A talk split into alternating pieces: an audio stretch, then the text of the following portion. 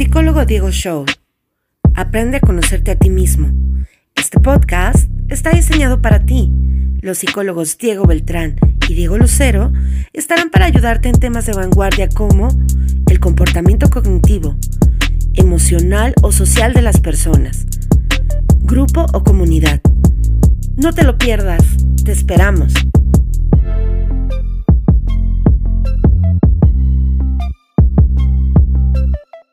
Hola, buenos días, universo, a todas las personas que nos escuchan por podcast, que también nos escuchan por YouTube, ahora nuestra nueva plataforma. Ojalá que les haya gustado la plataforma de YouTube porque es más accesible y es gratis. Aquí tengo mi compañero en Tocayo. ¿Cómo está Tocayo? Hello, bastante bien, mi estimado. Aquí andamos tratando de conciliar todo. Ahora sí fue una odisea encontrarnos, pero ya estamos por aquí de nuevo para poder platicar un poquito más acerca de los interesantes casos que hablamos. Exacto. Eh, la dinámica de hoy o en tema de hoy va a ser un poco diferente porque lo que vamos a hacer en Tocayo y yo es que vamos a analizar, también me gustaría como analizar a personajes de la historia, personajes que están como viviendo también aún, pero hoy nos va a tocar a la famosa Frida Kahlo. Perfectísimo, vamos a darle entonces.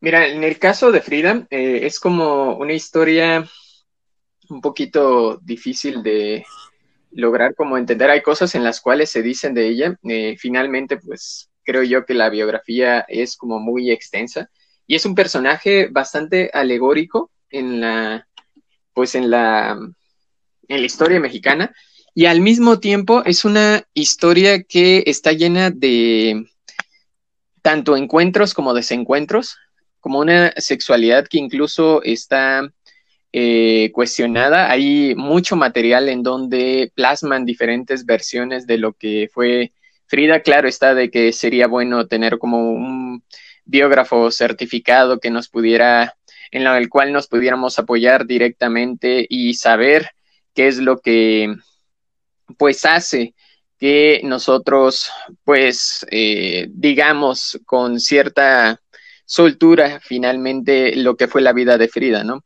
Yo creo que una de las cosas más importantes eh, que se conoce de ella es su relación con, con el señor Diego Rivera, con el pintor, el muralista Diego Rivera, y creo yo que... Mandé, sí, otro tocayo. Y yo creo que a partir de ahí es de que nosotros tenemos como eh, el panorama donde Frida se expone en su vida pública, ¿no? A partir de ahí es de que eh, con el apoyo de Diego Rivera y al mismo tiempo con la gran excelsa eh, inteligencia, astucia que tenía Frida Kahlo, lo que hizo fue despertar su poder artístico, su potencial artístico y en realidad incitarlo, promoverlo al tal grado de que ella pudo hacer una vida eh, individual, crear su propio, su propio mundo, incluso a través de la pintura, eh, por medio de técnicas que me imagino que Diego Rivera le instruyó en un inicio, pero ah, posteriormente ella desarrolló. Eh, probablemente vayamos a tener algunas fallas incluso y hay cosas en las cuales la biografía no va a coincidir.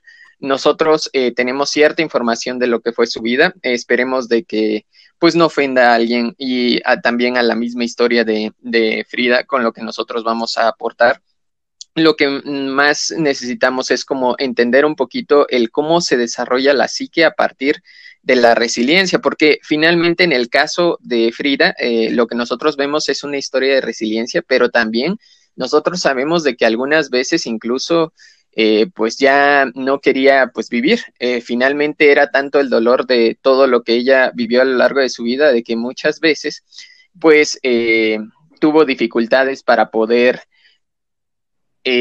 manejar una vida bastante simple y, pues que no esté plagada dentro del dolor.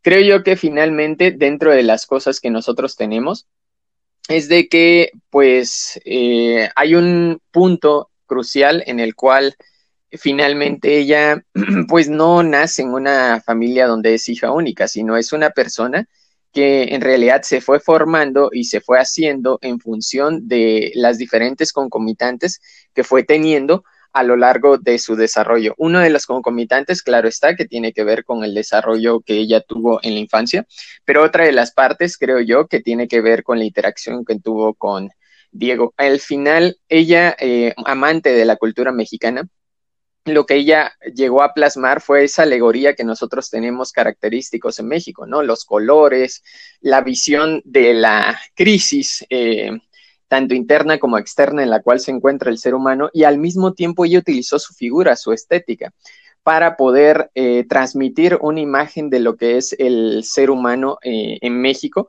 y cómo es de que nosotros podemos interpretarlo o verlo desde fuera, ¿no? Finalmente creo yo que ella eh, lo que tenía era un conflicto que finalmente era físico, ese conflicto físico lo que ocasionó a la larga, pues fue de que ella fuera sobrellevando, admitiendo, tolerando ciertas cuestiones. Ah, también hay que ver la diada que formó con Diego, ¿no? Porque Diego en realidad, pues era como una especie de eh, misógino, masoquista en cierto punto.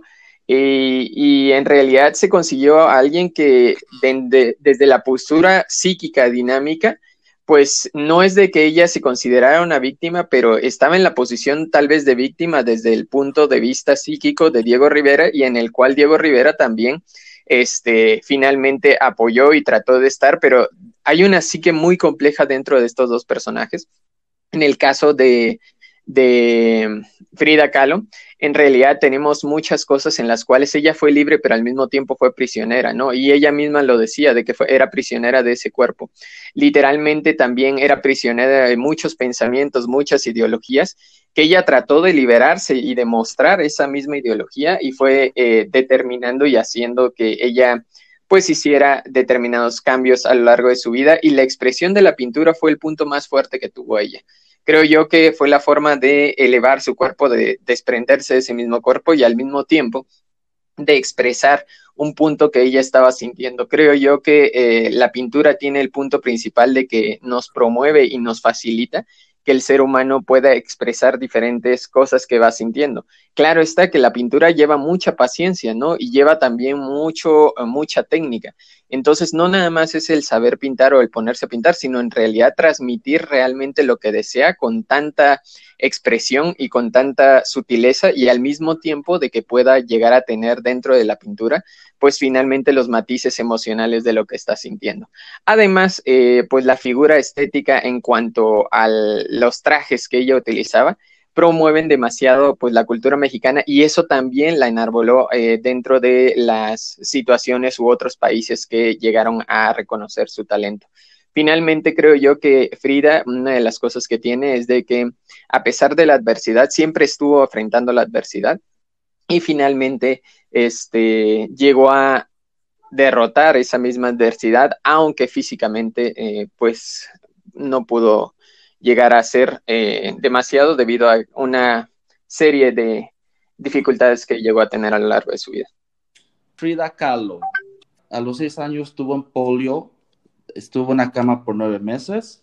Eh, por los resultados en polio, la pierna le creció mal y sus padres y sus hermanas no estaban apoyándola y después le empezaron a hacer bullying. Santamos de 14 a los 18 años, eh, ella está en la secundaria, ahí es donde ella empieza a estudiar arte y todo esto porque lleva a una escuela y conoce a Diego. Y de ahí empiezan como unos rumores que dicen que desde 14, 18 es cuando se enamoró de Diego Rivera, ¿no?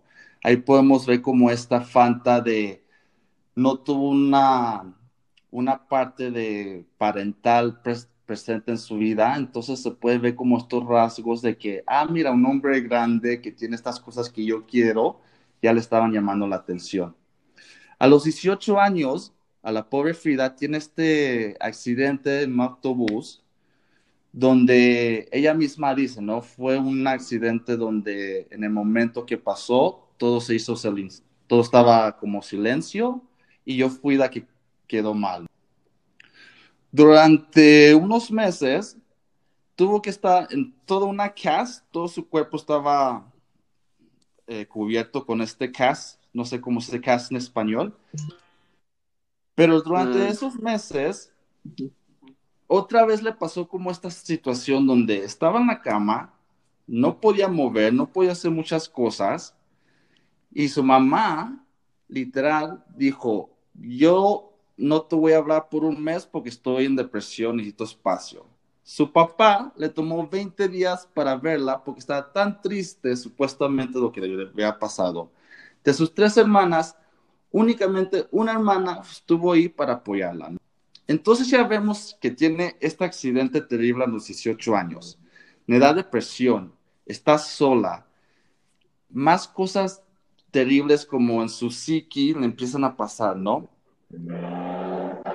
de estos donde dicen tocayo de la resiliencia, ¿no? De la superación que tiene Frida.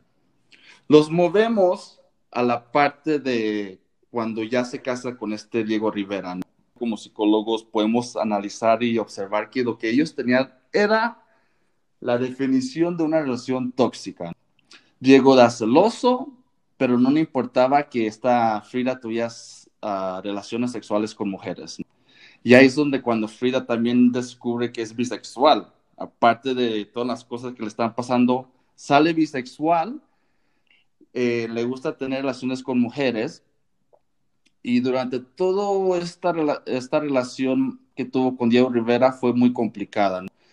Tres veces se intentó de embarazar y las tres veces perdió los niños.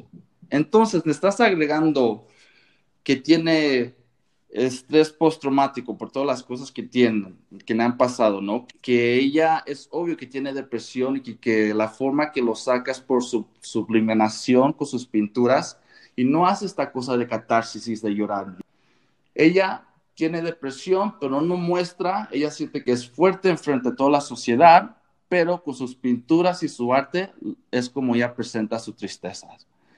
Después de que está con Diego Rivera, se divorcian porque Diego Rivera se cuesta con la hermana de Frida. O sea, ¿qué cosa más terrible le pudo pasar Frida? Que una de sus hermanas se cueste.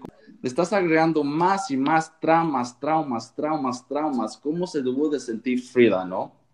Y por eso es como que Frida es como una persona muy, creo que ha ganado mucha popularidad porque ella representa esta parte de que es una mujer maltratada que vive con una persona que la abusa constantemente y ella representa mucho esta parte de mujer fuerte, mujer feminista, que ahora está, es un movimiento muy fuerte. Creo que la vida Frida fue un ejemplo de vida que marca la superación como un objetivo. Toca yo cómo ve. Claro, mira, según lo que sé, Frida este, sí se divorcian, e incluso de Diego, pero después se vuelven a juntar. Eh, finalmente, también quiero que eh, una de las cosas que, que tenemos que aprender de la psique de Frida es de que en realidad sufre dolor, pero ese dolor lo aprende a tolerar y ese dolor que aprende a tolerar le permite incluso soslayar, pasar por alto eh, muchos de los dolores que puede tener incluso emocionalmente. Aquí es donde la vida física implica mucho sobre la vida emocional. No recuerdo si fue Adler, que fue el que habla también de que eh, cuando era pequeño él habla mucho, es parte del humanismo, él habla mucho acerca de algo que vivió en la infancia y cuando creció en realidad eh, esas cosas, porque él se enfermaba mucho, no recuerdo si era Adler, eh, espero de no estarme equivocando, pero él decía exacto de que en realidad hubieron cosas que lo marcaron dentro de su infancia y esas cosas que lo marcaron dentro de su infancia le permitieron superarse, ¿no? Y le pidieron eh, moverse y manejarse finalmente en el mundo exterior. De hecho, eh, una, de las, una de las cosas que, que, maneja es algo que se llama complejo de inferioridad, complejo de superioridad, que tiene que ver básicamente con las situaciones en las cuales nosotros tenemos cuando somos pequeños y estas situaciones cuando uno va creciendo, pues las va arrastrando. Este complejo, por ejemplo, de que en realidad, ah, lo voy a hablar como así fuerte y espero de no estar eh, abusando directamente de la posición en la que me encuentro para la opinión, pero eh, muchas veces las personas en realidad por esa sensación de inferioridad sienten que no se merecen más ¿no? Y finalmente, ese es el punto que pasó también con, con Diego Rivera y Frida Kahlo. En realidad, Frida Kahlo tenía un potencial enorme podía hacer muchas cosas, sin embargo, se quedó posicionada en un lugar en el cual podían estarla maltratando y podían estarla abusando en muchos sentidos tanto psicológicos, emocionales y algunas veces parece ser que físicos. Entonces, literalmente, hay una posición de abuso donde una persona se queda empalmado, donde se queda emplazado y esa posición es muy difícil de quitar a lo largo de nuestra vida. Finalmente, ella se divorcia, pero se vuelve a casar. Por eso mismo es de que yo lo trato de ver como una situación cíclica. Aunque es una relación bastante tormentosa, también Frida Kahlo no es capaz de liberarse de esa misma relación tormentosa que le está produciendo demasiado displacer. Aquí es donde entra principalmente el punto donde lo físico se lleva, el complejo de inferioridad se traspasa y llega completamente hacia la adultez y todas aquellas cosas que nosotros planteamos ahorita con Frida pueden llegar a estar pasando con las relaciones y con la familia. Por ejemplo, las personas que están sufriendo dentro de su casa maltratos, gritos, golpes, también que los están subajando, que no les dan determinado eh, valor a lo que hacen y que finalmente los están haciendo sentir menos dentro de esa posición en la que se encuentran, ya sean niños, adolescentes lo que están fomentando es, una, es un complejo de inferioridad que es muy difícil de quitar. En el caso de, Frida, pues fue algo físico y finalmente también psicológico, porque los padres ausentes, finalmente, aunque uno estaba presente y el otro finalmente también sí estaba eh, ausente físicamente, lo que ocasiona a la larga es una necesidad de afecto que en cierta forma ella trata de compensar por sí misma, que es una de las partes virtuosas que compensa a través de sí misma y eso es el, punto donde se da el complejo o se supera el complejo de inferioridad, cuando las personas ya no dependen de alguien para su estabilidad emocional. Sin embargo, esta relación que ella tuvo, tuvo que desarrollarla y tuvo que emparejarse incluso también con otras personas y tiene que ver con el punto de la bisexualidad. En el punto en el que en realidad una cosa ni otra me está satisfaciendo, entonces en realidad yo brinco y hago un punto en el cual yo busco mi propia satisfacción en otros lugares más allá de los que comúnmente se creían como permitidos en esa misma época. Entonces, finalmente, mm, Frida lo que hace es empezar a buscar su propio placer, porque trata de buscarlo en una compañía, no lo tiene trata de buscarlo en, en realidad, este, en un hombre, no lo tiene, no, trata de buscarlo también dentro de lo que ella hacía con su cuerpo, no lo tiene. Entonces, ¿qué es lo que haces? Conjugo el cuerpo conjugo exactamente eh, la bisexualidad y conjugo el arte para poder salir de todo aquello que me aprisiona, de todo aquello que me hace sentir como encerrada, enclaustrada en determinado punto y además que no me ha producido satisfacción. Entonces, el punto psicológico de Frida es de que ella crea su propia satisfacción y esta satisfacción es lo que hace superar el complejo de inferioridad que ella llegó a tener. Ahorita lo voy a checar bien, bien también lo del complejo de de, este, de inferioridad si es de Adler, si no me equivoco. Sí, exactamente, estoy de acuerdo, como tú dices, ella encontró su forma de satisfacerse a sí misma, como tú dices, tú dices, sus padres, el amor no estaba ahí, sus hermanas no estuvo ahí ese amor, Diego Rivera no le daba ese amor, entonces ella encontraba cualquier forma que hasta con mujeres estaba buscando ese amor. Después en su vida, antes de morirse, le tuvieron que cortar la pierna a Frida y después que le cortaron la pierna se intentó de suicidar varias veces, pero ninguna de esas veces funcionó y al final se terminó muriendo. Eh, mi pregunta es, Tocayo, los últimos días de Frida, antes de morirse, esto nomás es como opinar y hacer ideas, ¿no? Pero ¿Cómo tú crees que los últimos días de esta Frida eran? ¿Estaba triste, estaba depresión o ella ya estaba lista de morir? Mira, yo creo que el dolor eh, del ser humano es paulatino conforme se va acercando la muerte de una forma súbita y a la vez eh, lenta, porque en el caso de, Frida, pues fue una muerte también eh, súbita, pero al mismo tiempo súbita por la edad. Me parece que Frida murió no pues de, directamente en la vejez. Entonces, cuando nosotros estamos hablando de eh, la, el tipo de sensación que ella tenía, yo creo que si nosotros nos posicionamos empáticamente en la posición, eh, eh, en, el lugar en el que ella estaba, nosotros vamos a ver de que finalmente la posición es como un poquito difícil, cruel, pero también en el caso de Frida, llega un punto donde una persona que sufre mucho lo que quiere es la muerte. Es decir, lo que quiere es ya finalizar. Por eso el punto y el debate a nivel mundial acerca de la eutanasia, porque algunas personas ya desean morir. ¿no? Eh, el dolor que se está sufriendo muchas veces es más de la satisfacción que puedes llegar a tener vivo. Y yo creo que finalmente en el caso de Frida sí se intentó suicidar por eso. El dolor que ya tenía psicológico eh, enraizado también con lo físico era demasiado creo yo que mm, cómo es de que se sentía, si nosotros vemos cómo es de que se sentía, nosotros podemos ver de que se sentía pues en una situación donde ya no podía más. Yo creo que esa situación en la cual ya no podía más es la que genera finalmente que los seres humanos se sientan eh, incapaces de poder manejar otra, otra cosa más en su vida. Vivir por vivir algunas veces es un poquito difícil. De hecho, se requiere una mentalidad también donde ver cosas positivas y cosas en las que puedes hacer. Hay muchas eh, películas, por ejemplo, de cuadraplégicos, de boxeadores, de personas que ya no pueden mover prácticamente de la cabeza hacia abajo y hay otros que sufren el síndrome de mariposa, que es en realidad todavía más cruel. ¿No? Donde la persona se queda como encerrado en su cuerpo y, nada más puede mover, por ejemplo, un ojo. Los cuadraplégicos pueden mover la parte superior, pues pueden mover su cabeza. ¿No? Pero ya no pueden mover la, la parte inferior de todas sus, extremidades. Entonces ya no pueden mover sus extremidades. Entonces, las personas cuando ya no tienen como mucha posibilidad para dónde moverse, para hacer cosas, es cuando tienen dificultades finalmente para poder aceptar y manejar la situación. Yo creo que para eso se necesita acostumbrarse y encontrar determinadas formas de satisfacción y un gran punto de apoyo porque en realidad la resiliencia sabemos eh, estadísticamente de que todas las personas que son resilientes por lo menos tuvieron un punto de apoyo, un punto de satisfacción que los hizo quererse, los hizo amarse, los hizo eh, sentirse apreciados. Entonces, también hay que ver la posición en la que ella se encontraba. Creo yo que es una posición un poquito complicada, aunque la pintura finalmente era una de las cosas que eh, le daban satisfacción al final de su vida, creo yo que ya se le dificultaba mucho hacerlo. Entonces, incluso la satisfacción que le proveía el pintar ya automáticamente se le estaba privando.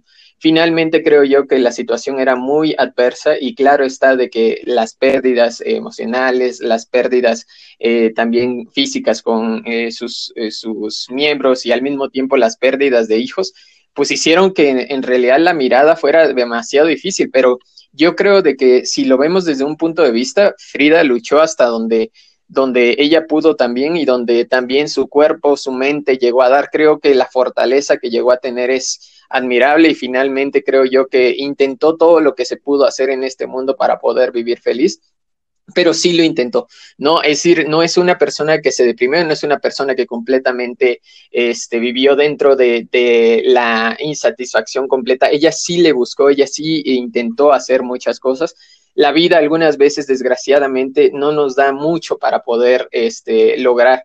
Eh, en determinados casos, la fortuna de verdad no juega a nuestro favor, a pesar de que lo intentemos y lo intentemos y lo intentemos. Y curiosamente, la única forma de superar tanta adversidad, pues solamente es intentándolo nuevamente. Eh, Frida lo que pasó es de que se cansó no nada más era el dolor que estaba sintiendo, llegó un punto donde ya se cansó, ¿no? Que eso es el, el, problema más fuerte que tienen los seres humanos cuando, cuando se deprimen, de que se cansan. No es de que no lo quieran intentar, el punto es de que ya están cansados de siempre estar luchando contra la corriente y algunas veces es dejar de que la corriente te lleve.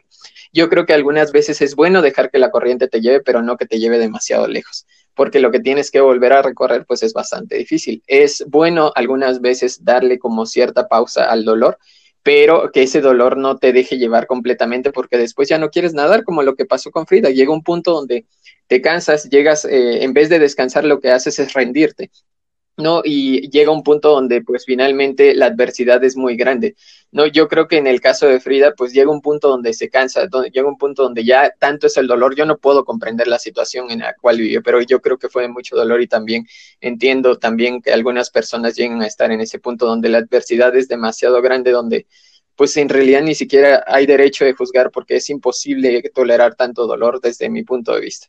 No creo yo de que algunas personas no tienen eh, demasiada fortuna, pero creo yo que también hay mucho que intentar. Y ella lo intentó, que eso es lo que finalmente se rescata y muchas veces se admira dentro de la vida de Frida, que ella intentó hasta donde pudo, pero también tiene que ver con la capacidad que ella formó desde el inicio de tratar de superarse desde el inicio lo intentó y lo fue haciendo y tuvo gracias a eso varias satisfacciones en su vida.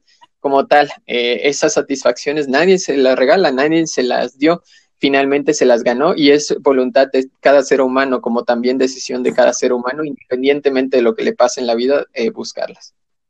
Exacto.